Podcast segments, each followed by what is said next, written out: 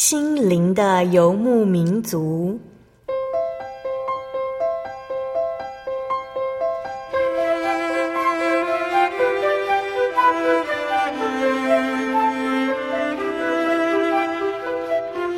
在这个谁都不管谁的后现代社会里，每个人的心灵都是游牧民族。成长的过程就是寻找的过程。每一颗漂泊的心灵，其实都在寻找生命的绿洲。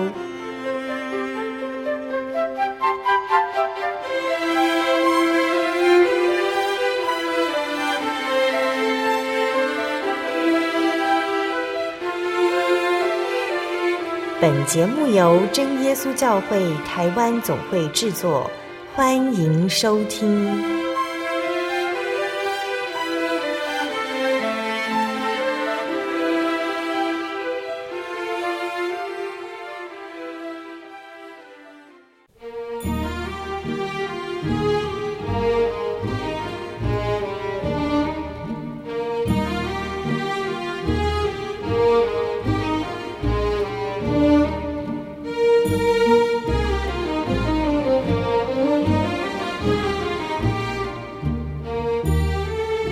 坐在空中，心灵的游牧民族节目听众朋友们，大家平安，我是阿普拉。六月份是凤凰花开的季节。说到凤凰花开，在台湾的大家应该很清楚，可以感受到毕业所带来的新希望和离别的心情，是迫不及待想踏到下个旅程，却又舍不得已经习惯的人事物。但愿所有面对新挑战、新旅程的朋友们，都能够依靠主耶稣的喜乐，成为生活中最大的力量。因为圣经上说，从神而来的喜乐就是我们的力量。在今天七百零八集《小人物悲喜》，再一次回到你的恩典。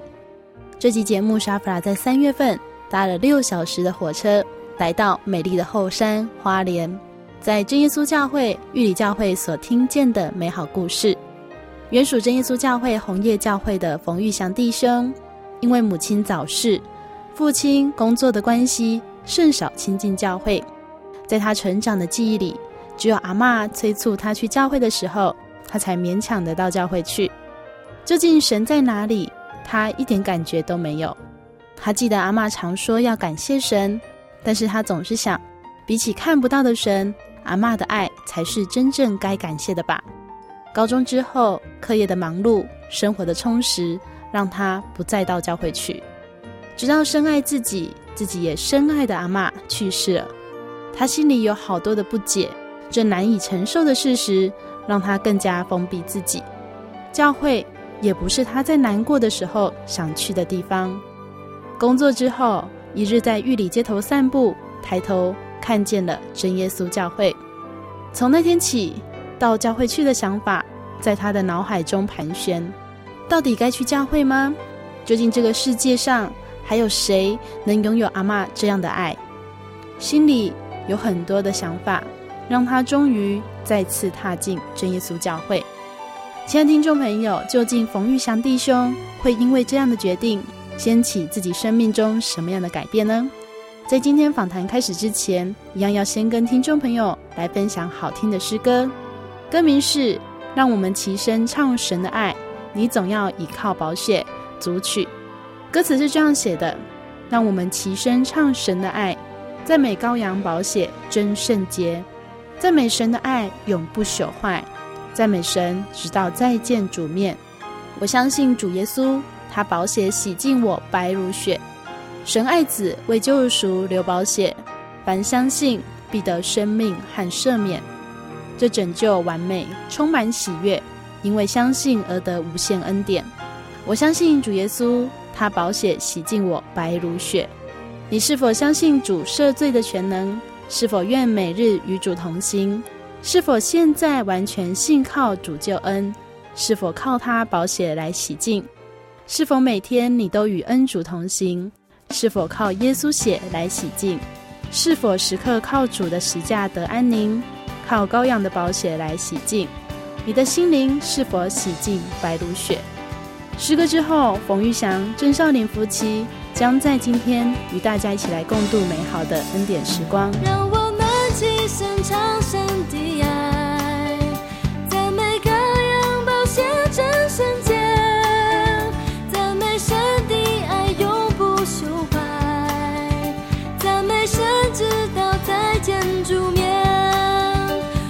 我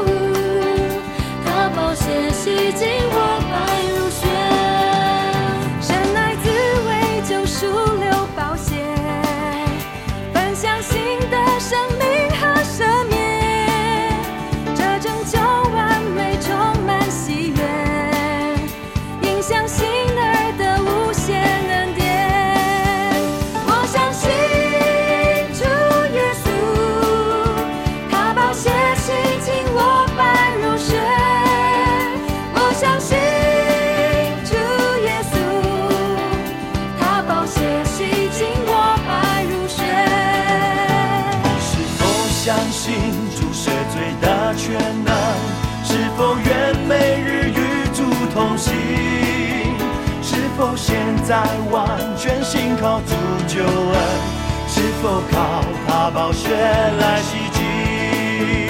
你是否靠宝血？靠羔羊的宝血来洗净？你的心灵是否洗净白如雪？你是否靠宝血来洗净？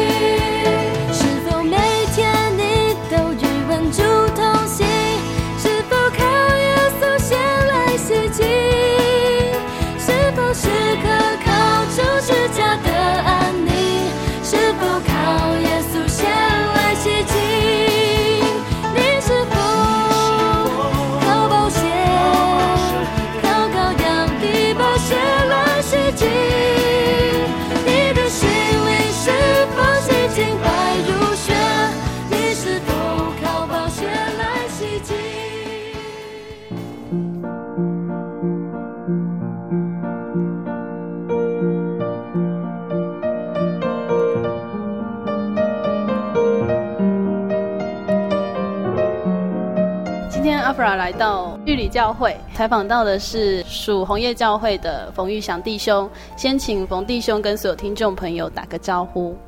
嗨，瑞啊，我是红叶教会的冯弟兄，在这边跟大家问好。可以跟我们介绍一下原生的家庭有哪些成员？因为妈妈在我小时候就去世了，那家里就是爸爸、阿姨，还有四个兄弟，一个妹妹。那你现在有自己的家庭了？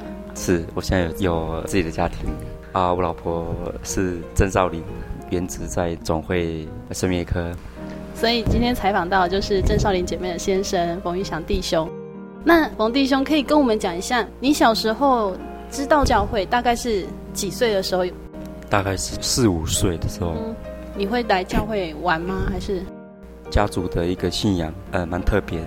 虽然说我是在信仰上，我们家族是第三代，可是小时候的印象当中，除了在正月教会聚会之外，阿妈阿公会也会带我们到天主教或者基督教，所以印象里面会一下子跑到这个教会，又一下子跑到那个教会这样。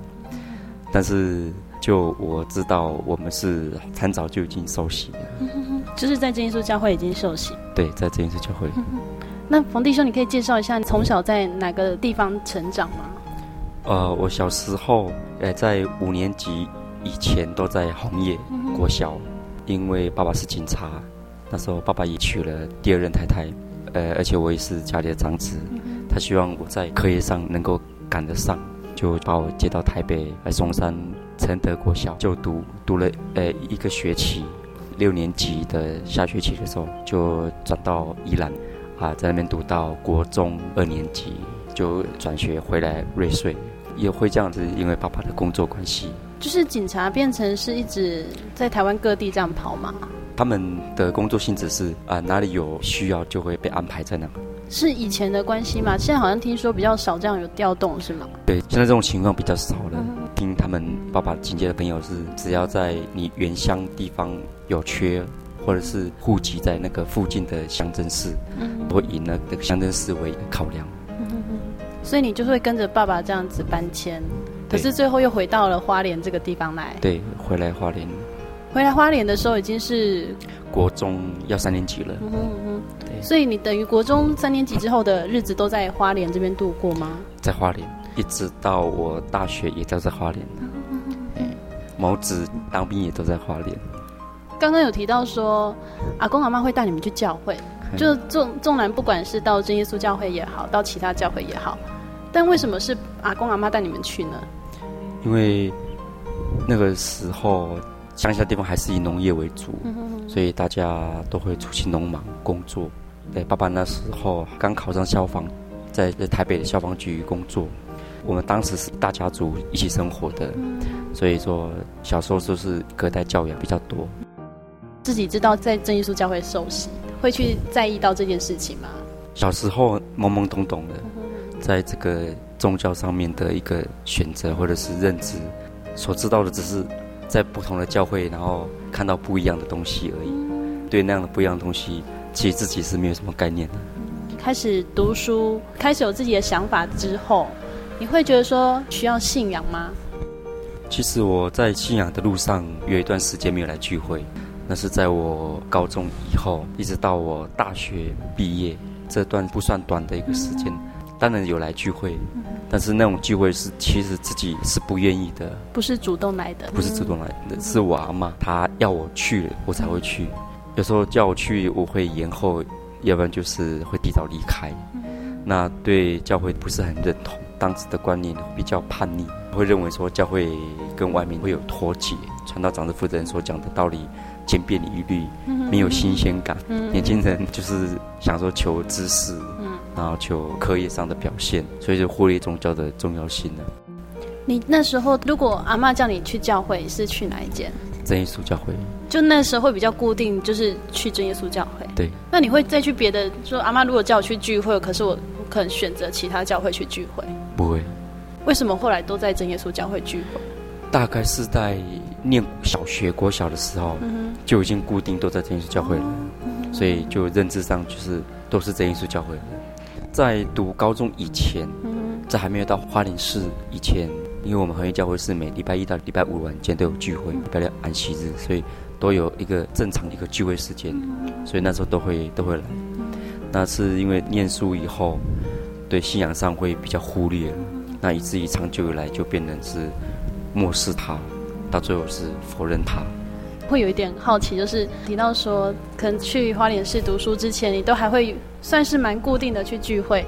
那聚会当中应该会认识同才的朋友。是。那那些朋友没有造成你之后高中可能求知识的时候，觉得哎，我去教会至少还可以跟朋友交流啊之类的。那时候的个性比较孤僻。同才后来能够继续在教会一直服侍，或者是持续来敬拜主、来聚会的人数也不多了。所以大家是因为工作或读书以后就渐行渐远，啊，彼此联络也少。从高中一直到大学，这样至少十年，还蛮长的一段时间，不会主动说想去追求这一份信仰，是不是也因为你自己生活上面还蛮平顺的？也算感谢主了。我一路考试都还算蛮顺遂的，那就因为这样的顺遂，那可能我会认为就靠自己就可以的，就不用靠主了。所以认为说，其实，在教会里面根本感受不到神的力量，这样对，所以就对教会渐行渐远。刚刚有提到说聚会的内容好像千篇一律，可能是因为小时候也宗教教育老师就是这样讲，是长大之后传道讲的还是同一本这样子，是觉得好像都没有变化，可能也不太符合我生活所需要的。是，再加上在学生最重要就是求学嘛，这一块你也会觉得说，哎，我靠我自己我也走得蛮平顺的。是，那为什么后来会改变呢？回来教会，在信仰上一直影响最大的就是我阿妈。因为我阿妈是最疼我的，不管在求学上面，啊，生活上的需要，像生活费很多事情上面，都是我阿妈。也就是因为我阿妈的一些话，让我能够到现在还守住我的信仰。虽然说这十年是断断续续来聚会，对教会的认同感不再像以前还在红叶的时候这么热络，但是就是因为我阿妈的一些叮咛，让我一直守住我的信仰。阿妈会讲什么话？在她还没有蒙主恩召之前，她常常会叮咛我说：“哎，一定要常来聚会啊！啊、呃，你现在会过得这么好，好，你考试这么顺遂，啊、呃，读书这么顺利。”那都是神给你的，甚至他有时候会讲说，你将来娶对象，也都要是教会的。所以，虽然在这求学当中也有认识外邦人、男女朋友，但是我还是把我阿妈的话放在心里面。刚刚有提到说，阿妈说你的一切生活啊，然后课业啊，那个平顺是神给你的。第一次听到这样的话，你不会觉得真的吗？这样？呃，那时候有怀疑呀啊。说念书是我自己在念的，要我感谢的，我应该是感谢你才对呀，因为是你帮助我比较多，神没有帮助我，我看不到神的帮助。那时候的认知是这样。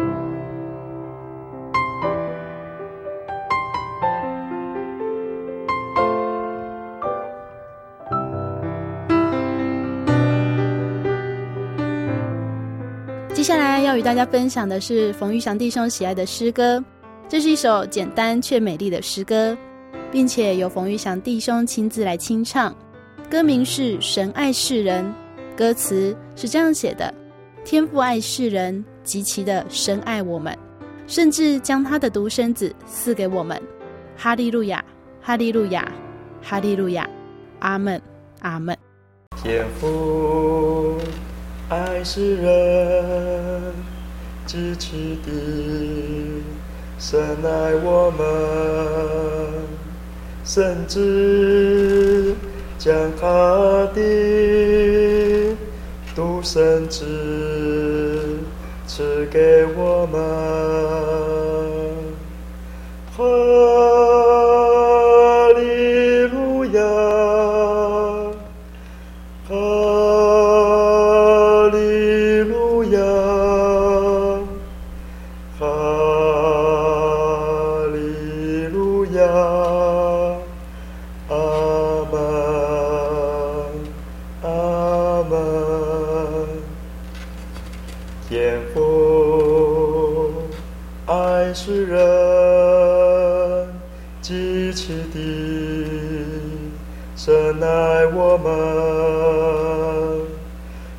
只将他的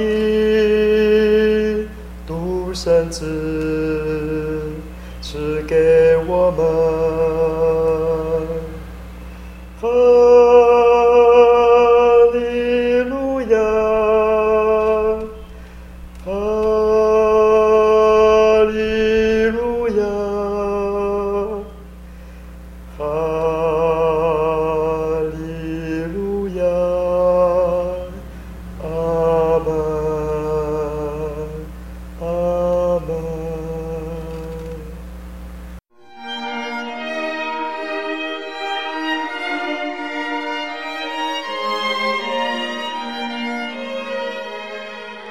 稣教会，西元一九一七年在中国大陆成立，为真神在末世借着圣灵所启示的基督徒属灵团体，以回归圣经并延续使徒时代教会的精神，来传扬得救的全备福音。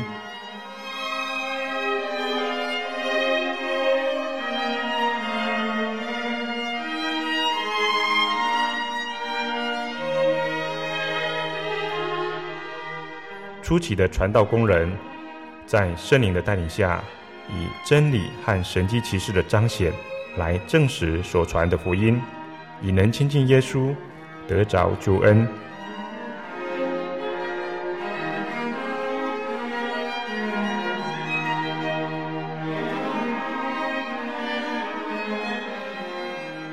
短短的几十年间，福音迅速地进展。包括整个中国大陆及台湾，直到今日，福音也传达全球各地。欢迎您亲临各地真耶稣教会查考全备的福音，共享生命之恩。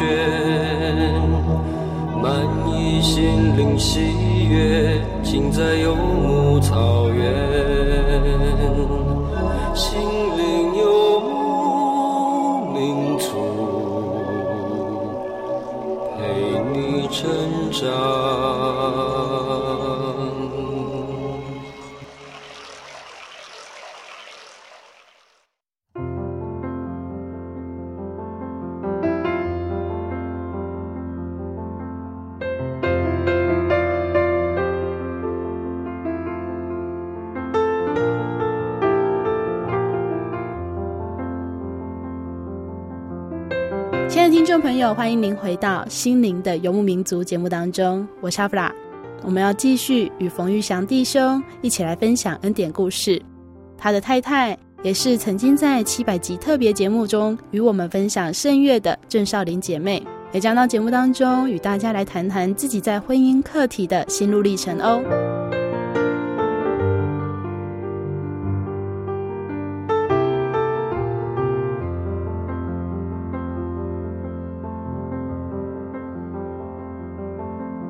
在上半段节目当中，听到了冯玉祥弟兄有提到小时候家庭的生活的状况，然后也稍微知道自己原来是一个基督徒哦。那可是他说，在后来高中到大学求学这段期间，其实自己并不是主动到教会，甚至他也觉得说信仰好像对他的生活来说没有很重要。为什么后来回到教会？回来教会是一个转折。那也是一个选择。那因为我在当兵的时候是在民国九四年的二月二十号入伍，不管在求学或者当兵当中，最关心我的、最呵护我的、最爱护我的、最叮咛我的，就是我阿妈了。但是很不幸的，在民国九十一年七月份，最爱我、我最爱的阿嬷蒙主恩召，这个事情我一直没有办法接受。甚至我选择怪罪他，所以我逃避，选择封闭自己，甚至在当兵这段期间，嗯，人家说当兵是一个染缸，也学到了一些比较不好的一些习惯，比如这个呃会喝酒，啊会抽烟，有人这样的一个恶习。后来很感谢主，在九十二年的十月二十七号退伍之前。在学校很照顾我的一个导师，在退伍之前帮我找到了在医院担任放射师的工作。啊，他那时候有有两个选择，呃，一个是台北荣总，还一个是花莲玉里慈济。那时候我选择离家近，那我选择在这里，直到现在已经工作迈入第七年了。这段期间工作的时候。以前所学的，经过啊当兵，已经忘了差不多了。当然，这个慢慢的下功夫，把它短时间内建立起来。在工作慢慢步入轨道以后，发现自己心里还是很空虚的。阿妈说的话，我还是永远都记在心里。那陆陆续续有来聚会，刚开始来聚会是偶然在玉里街道呃散步的时候，无意间就发现了。呃，原来玉里有一间真耶稣教会。来到教会是偶然散步的时候，发现这里有一间真耶稣教会。是。工作的地方离玉里教会很近。很近。看到真耶稣教会，为什么你会说发现有一个真耶稣教会？因为我以前不晓得玉里也有真耶稣教会。刚刚前面有讲，我在高中以后就很少来聚会，所以回到家也只会到的红叶教会，所以不晓得其他地方教会在哪边。那在一次偶然情况，哎，发现了玉里也有这样的教会，啊，回去以后，聚会这个字在我脑海一直盘旋，然后我在考虑如果我有空，我要不要去？但是我挣扎了一段期间，甚至也忘了。在一次偶然之下，我想说，哎，没有事，我就进来坐坐看。那进来聚会的时候，那天聚会是韦永恩传道，当时他是粤语教会的驻牧传道。但是我第一眼看到他的时候，我的印象里面还是停留在小时候。据我所知，他应该是教会的负责人。所以我不晓得他是传道。所以聚完会之后，他就邀请我留下来聊天、喝茶。然后伪传道才知道，哦，有位红叶教会弟兄在玉里慈济工作。那就这样子。然后，诶，那段期间也会常常来玉里教会聚会，但是也没有回红叶教会聚会。但是我来玉里教会以后，又有一段时间又突然消失了。但是感谢神，他其实在我真的心情很软弱。真的很需要找到信仰的时候，他又告诉我说：“你还可以再来真耶教会聚会。”那我又再次来玉里教会聚会的时候，还是当时中午传道韦传道，哦，他当时跟我开玩笑：“你又去哪里消失了？” 所以我的信仰在那段期间是有时来，有时没有来。在我回去红叶教会以后，慢慢的重新建立自己的信仰。再慢慢的接触教会里面的圣工，这样子才让我到现在一直持续的在在教会里面。刚刚有提到说，嗯，阿妈去世的时候，其实你也不能谅解，是是因为这样，所以不想去聚会吗？本身对信仰就认知上就就不是很能够理解，再来个性也是比较被动，然后因为就是阿妈走这个事情，我更不能够接受。所以我就更加的排斥来聚会。会来玉里教会聚会，是心情上面已经有平复了吗？嗯，那时候想说工作已经稳定了，可是我觉得我好像好像缺乏什么。那时候虽然工作很稳定，但是总觉得我应该要找到最正确的一个方向，才能够稳定我的信仰跟我的工作。所以在那个，也许是神。知道我的需要，所以那时候让我不经意的走到玉里真耶稣教会。在医院工作，你看那些可能就是真的不是健康的人，常常进出这样医院，嗯，会不会对你自己在思考人生或者是信仰这块，多少有一点点的冲击？呃，我比较认知，并且能够接受，就是我每一个人都会走到那一步，就是像老人家。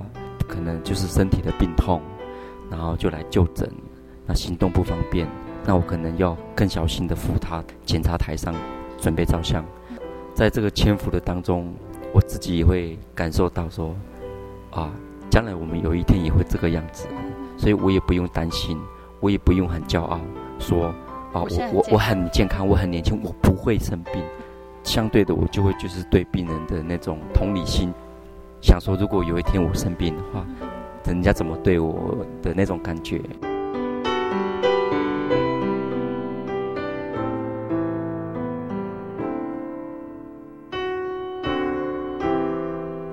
冯弟兄回到教会的时候，有提到说，后来会到红叶教会去聚会，嗯，那也开始去接触教会上面的一些圣工。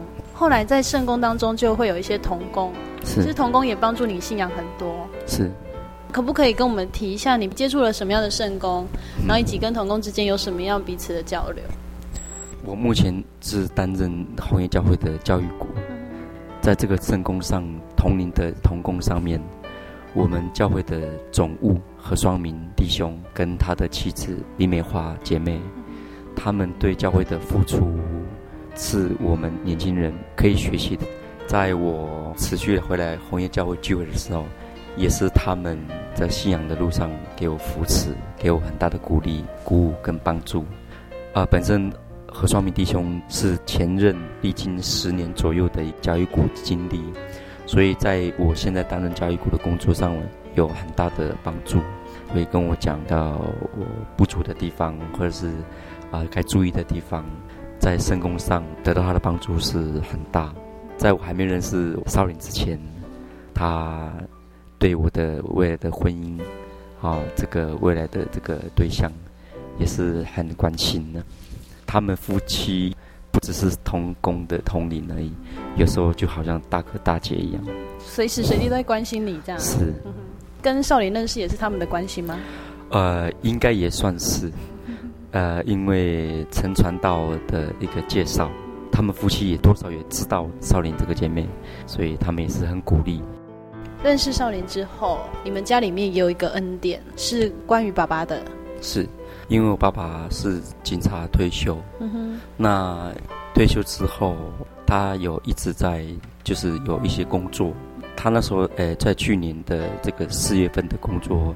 是在帮人家雇槟榔，雇槟榔需要就是到山上去雇。嗯、那那段期间，因为本身我爸爸有这个有酗酒的习惯，所以可能因为酒醉之后啊，不晓得这个水是不是可以饮用的。嗯、那他可能在烹饪的时候没有煮沸，他就因为这样子啊细菌感染，嗯、啊伤到脑神经。所以那时候他的症状的表现，让我们以为他精神上的异常。第一次去给医生诊断的时候是没有得到很好的结果。那第二次以后，是因为他的临床的症状越来越明显了，比较朝向是这个神经上的一个状况，所以我们就给爸爸强制住院做治疗检查。呃，感谢主，他的身体状况很快的一天比一天好，恢复的很快。他住院不到一个礼拜就出院了，那他一些临床的一些症状、疾病的症状也慢慢的好转了。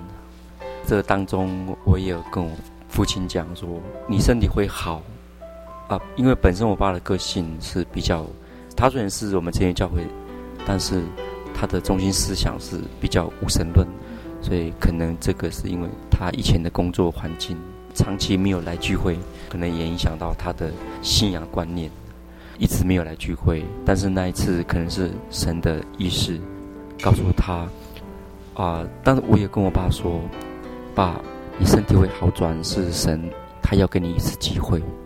那我爸爸也听在心里，之后他也有来聚会，很感谢神，到现在他的身体状况也比较好了。对，虽然有持续的这个。来去看诊拿药，但是在神的看顾下，他没有再发生疾病上的一个反应。所以爸爸生病到比较好转，也算你的婚姻大概是那个同时吗？呃，准备的过程，所以那时候心里很挣扎，也很难过。那也跟少林谈过这个事情，那曾一度他也犹豫。很感谢神，在那个他当时很犹豫的情况，我那时候也心里不知道怎么办的时候，我把选择权交给他。在他呢在犹豫的时候，三里教会有一位谢秋生弟兄，他打了一通电话给他，也在 MSN 哦传了一些讯息跟他讲，那告诉他也勉励他说，现在你未来的先生预想，他现在可能需要辅助。帮助跟支持，那如果你这时候放弃的话，对他来说可能是一个打击。感谢神，后来少林也持续的支持我，一直到现在。所以后来你们还是决定结婚了。是。嗯哼。其实你们婚礼我有去参加，看到爸爸有起来致辞。是。然后爸爸其实是很开心的。是。那时候状况其实并没有说全部都复原嘛。是。但是看起来是还蛮健康、蛮正常的了。是。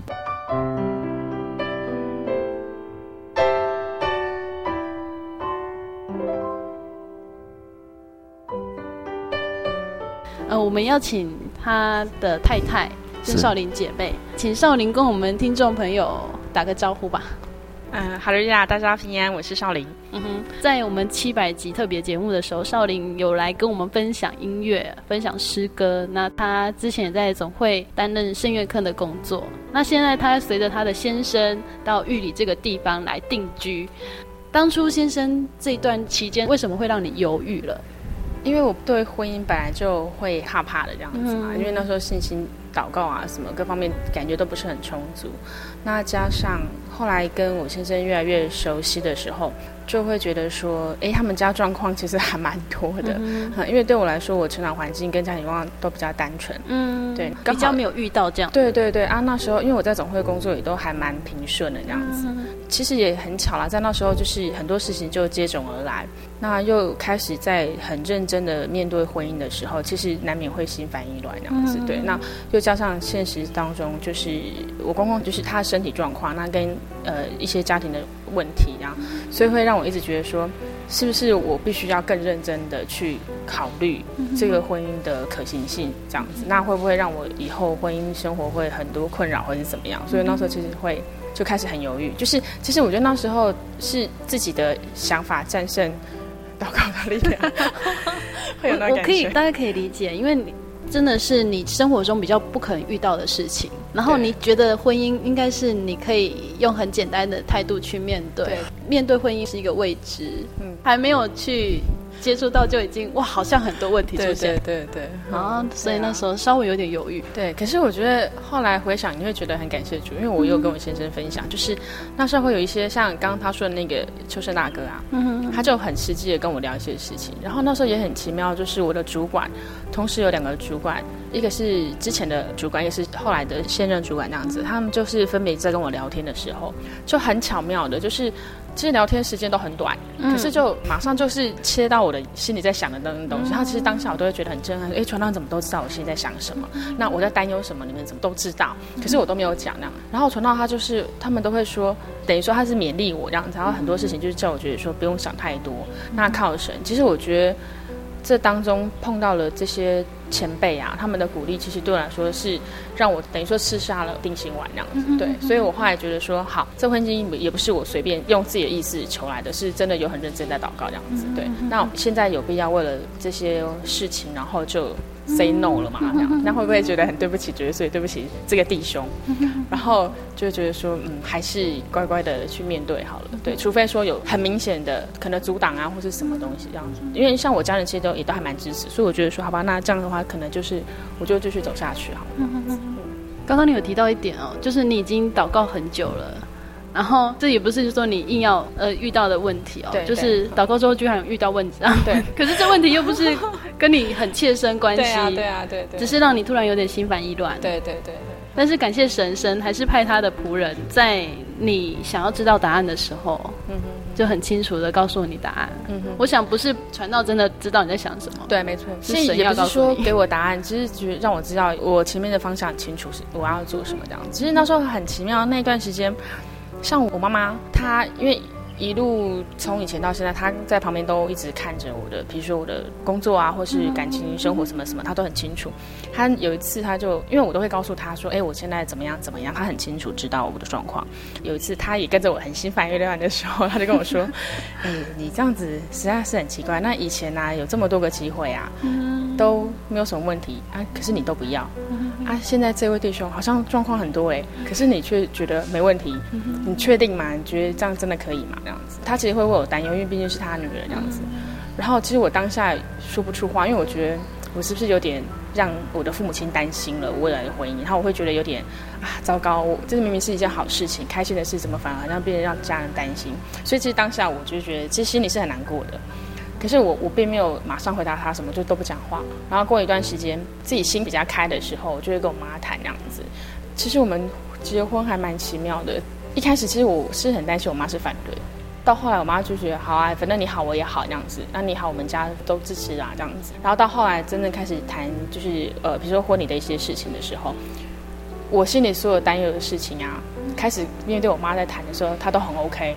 然后每一次每真的是很奇妙，每次每次我都会心里觉得很想跳起来啊，感谢主怎么那么顺利啊这样子。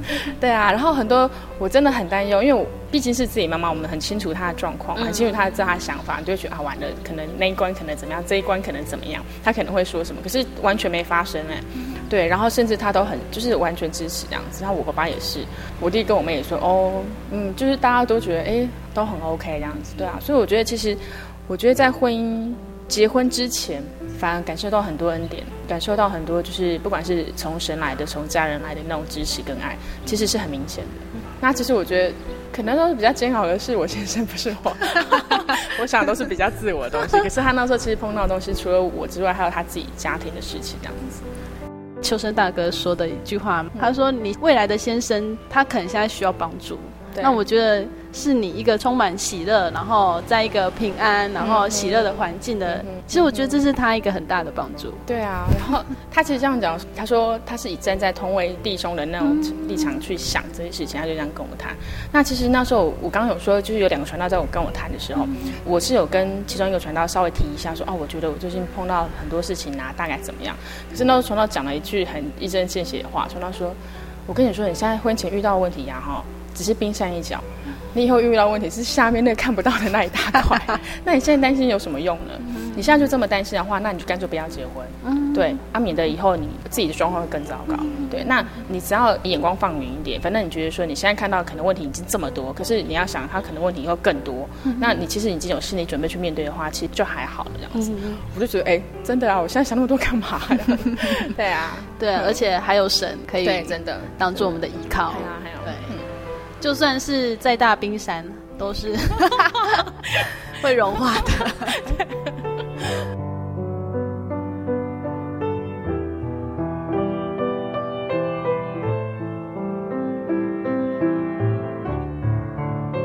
我本身是没有什么很大的见证，我想最大的见证应该就是能够很平顺，在生活上遇到很多的问题的时候。啊，当然有时候会有一点小抱怨，但是神都知道你所遇到的问题，嗯，他也知道说这个问题你是有能力去解决的，他也给你一个方向。我想我到目前最大的见证就是让我过得很平安。其实，在今天节目很开心跟冯玉祥、郑少林夫妻一起来分享生命中的恩典。可能很多人说，我们要见证就要遇到很大的疾病或遇到很大的灾祸，那才是一个见证。但是我觉得在生活中很平淡的过好每一天，然后感受到神的同在，这就是最美好的一个恩典。我们节目当中有很多听众朋友，他可能一直都有收听我们真耶稣教会的节目，是，但是他可能没有那个勇气来到教会，或是他可能对圣经不是很了解。你有什么话想要跟这些朋友分享？啊，我要说的是，在现在求学的学子啊，学生啊，因为将来你们会走到这个社会上工作，那在学校你们所学不到的、所没有看到的、所不会遇到的，在将来你们在工作的职场上面，你们都会会看到的或碰到的很多。但我要说的是，希望你们在这求学的过程当中，一直到未来。就业，或者是成立这个家庭，那你们唯一能够做的就是坚定你们的信仰。我相信所听的道理，你们都已经听，只要守住它，在这个过程当中，主耶稣都陪伴在你们身边，他都会带领你们。遇到遇些问题啊，你们只要交托给主，只要凭着信，啊，他都会给你们。啊，如果有顺遂的时候，更要。将这个荣耀献给天上的真神，能够彼此信仰，然后做到人生的 ending。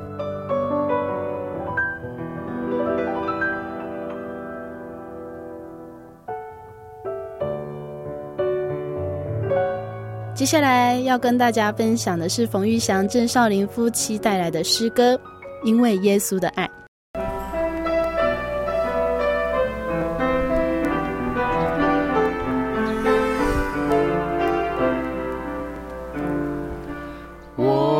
是压上的芦苇，耶稣他不折断。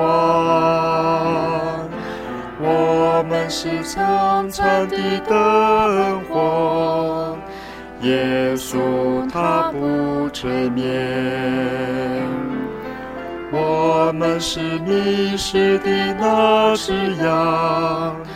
耶稣他寻找我，我们是受伤的那只羊，耶稣怀抱着我，因为有耶稣的爱，生命充满了希望，因为耶稣的爱，不再要惧怕黑暗。耶稣，我爱你，我的主，我将所有献给你。我们是压上的芦苇，耶稣他不折断。我们是将残的灯火，耶稣他不吹灭。我们是迷失的那只羊。耶稣他寻找我，我们是受伤的那只羊，耶稣怀抱着我，因为有耶稣的爱，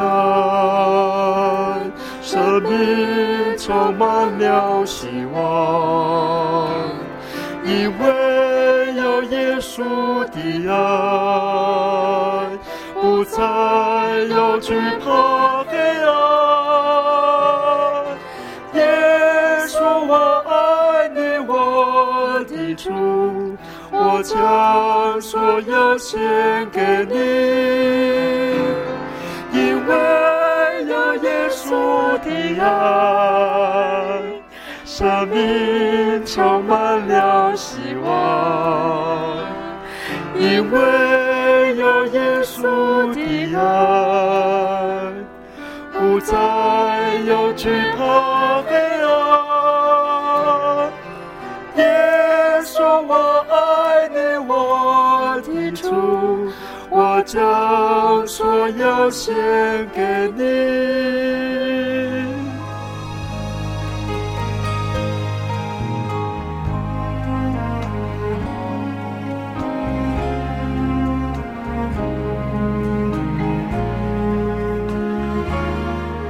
众朋友，在今天节目当中，虽然没有重大灾病和患难，却满有我们常有的想法和感受。究竟信仰是什么样的存在？真的比全世界还重要吗？真的是我们需要去追求的吗？你是不是也好奇？真耶稣教会的信徒十分特别，他们的会堂没有耶稣的雕像，聚会的方式也不那么吸引人，教会里好像又有各式各样的规定。可是他们却这样不间断地到会堂去，在什么都没有的会堂里，他们真的看见耶稣了吗？他们究竟是怎么样感受神的同在呢？如果收音机前的您有这样的疑问，欢迎您可以拨空来到真耶稣教会来查考、来感受。相信主耶稣赏赐给真耶稣教会弟兄姐妹的恩典，也必定临到您的身上。如果您喜欢今天的节目，欢迎来信索取节目 CD、圣经函授课程。来信请寄台中邮政六十六支二十一号信箱，台中邮政六十六支二十一号信箱，传真零四二四三六九六八。谢谢您收听今天的节目，我是阿布拉，我们下个星期再见喽。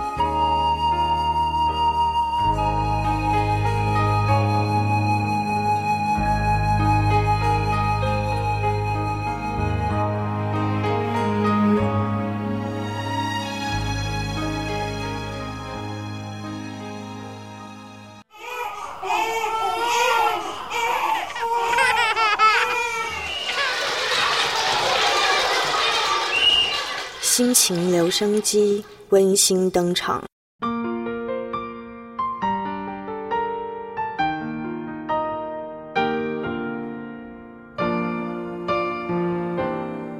各位亲爱的听众朋友，我是来自新营教会的信伟。我今天要跟大家分享的经节是诗篇五十一篇十七节：神所要的祭是忧伤的灵，神啊，忧伤痛悔的心，你必不轻看。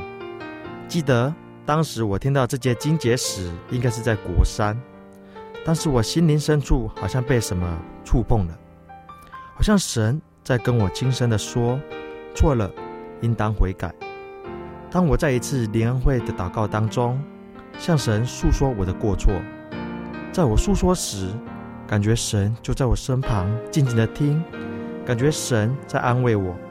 从那天起，我一步一步的在神的爱中成长，直到现在。亲爱的听众朋友，欢迎您来到真耶稣教会，与我一起感受神。愿您平安。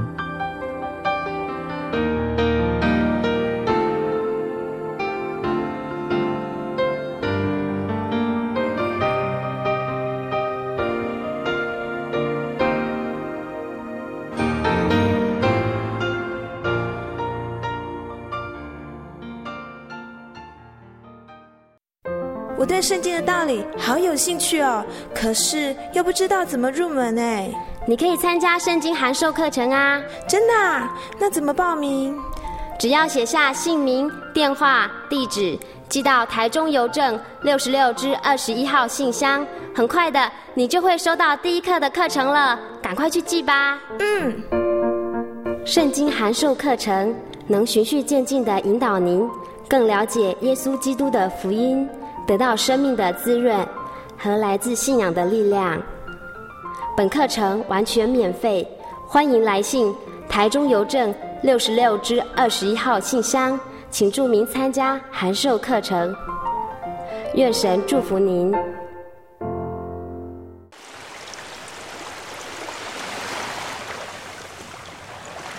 小伟，为什么你们教会的洗礼必须到郊区有河水或是海边的地方呢？哦，因为要在河水或是海边那一种流动的活水受洗，才有赦罪的功效啊！而且这样子才符合圣经的教训和耶稣的示范。嗯，可是洗礼不就是你们基督教会入教的仪式吗？哦，不是的，它不只是仪式，每个人都必须要悔改，信靠耶稣，并且奉主耶稣的名全身受洗，这样才能够有功效的重生哦，并且能够和神重新和好。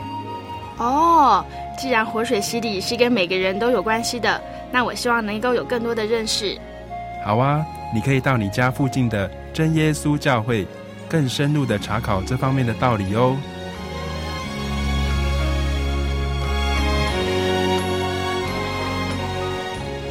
真耶稣教会随时都欢迎您一起深入的探究圣经的教义和人生的方向。愿神带领你。请洽协谈专线咨询：零四二二四五二九九五，零四二二四五二九九五。愿您平安。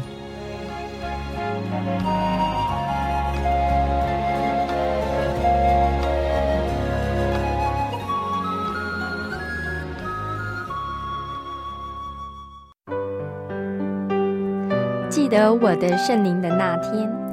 正是教会的秋季布道会，传道在台上勉励我们，要恒切的向主祈求那应许要赐给我们的圣灵。当我到台前，会下来祷告不久，就被圣灵感动，舌头如火焰般的跳动了起来，就像圣经当中《使徒行传》所记载的情形，说出奇异的舌音，身体也跟着震动了起来。那个时候，我的心头火热，泛起阵阵的平安和喜乐，那种像是找到家、回到家的感觉，让我久久不能释怀。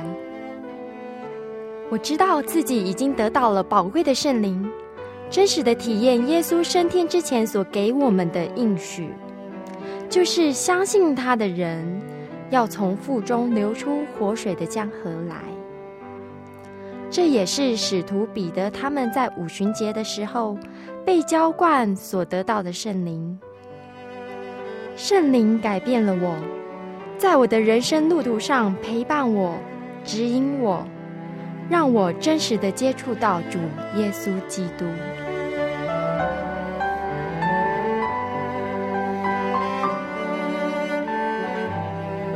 圣灵就是真神所赐的灵。亲爱的朋友，使徒保罗曾经问以弗所教会的信徒：“你们信的时候受了圣灵没有？”他们回答说：“还没有。”假如你也想体验、接触这宝贵的圣灵，我们都非常欢迎您到各地的真耶稣教会，跟我们一同来查考，一同来祈求。您可以上喜信网站来查询各地真耶稣教会的地址：jy 点 org 点 tw。我们衷心的期盼你也可以跟我们一起来领受这宝贵的圣灵。